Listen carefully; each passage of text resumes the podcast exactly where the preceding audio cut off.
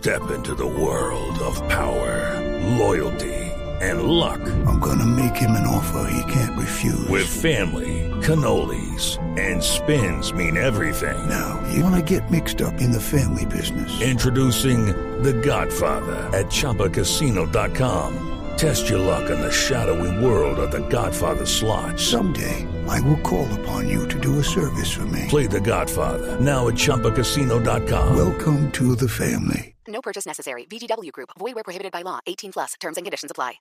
Muy bien, continuamos en Voz Populi para hablar de política, eh, Álvaro, porque en las últimas horas, pues una de las noticias eh, políticas la ha eh, generado un hombre que está totalmente alejado de la política.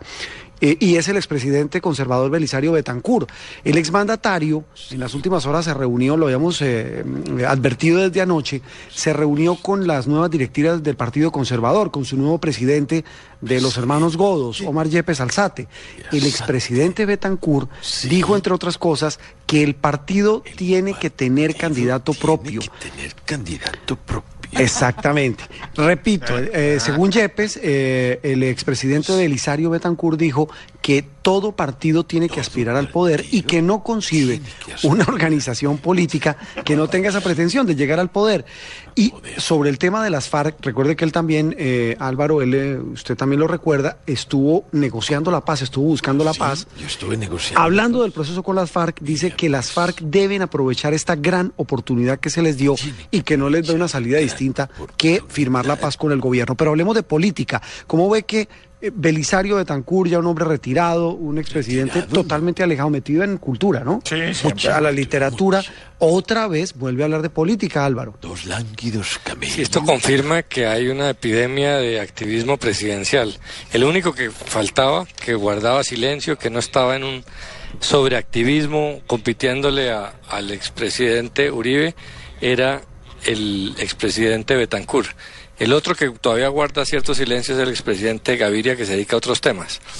Pero sí es muy llamativo que, que Betancourt rompa un silencio de tantos años para hablar de política, pero tal vez la explicación es que está hablando de un tema tan de fondo, tan importante para los conservadores que no se pudo callar.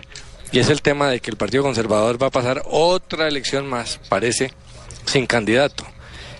Eh, Para un partido tradicional que tuvo un gran número de presidentes durante, por ejemplo, al principio del siglo, tuvo casi 30 años de solo gobiernos conservadores.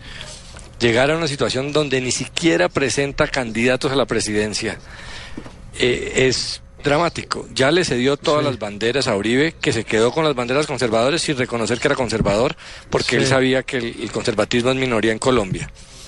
Eh, pero lo incongruencia es que el Partido Conservador, para mantenerse, para compensar su falta de, de de ser mayoritario, se dedicó a los puestos a que halagar a los presidentes para que le dieran cargos públicos y con eso eh, apunta el clientelismo a fortalecerse y lo han logrado hacer, pero es una Álvaro. Superficial que no les permite ni siquiera tener candidato.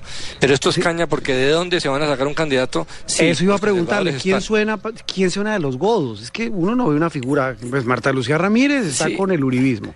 Mm, Yo no Eso no es ¿quién realista, además porque están divididos. ¿Andrés Pastrana? La mitad quieren seguir. A Pastrana. Sí, la Andrés mitad de los conservadores en el Congreso. Yo me, yo me le lanzo. Sí. No, pero no hay, Pastrana no hay.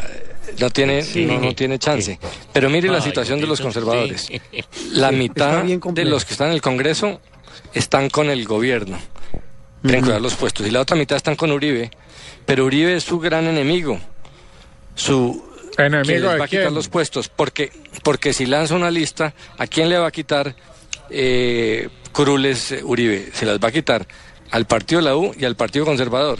O sea que está en una situación de no salida. Por eso están pensando en un tercero que les dé una salida decorosa, pero eso puede terminar acabándoles el apoyo del gobierno en los puestos. O sea que todo esto es caña.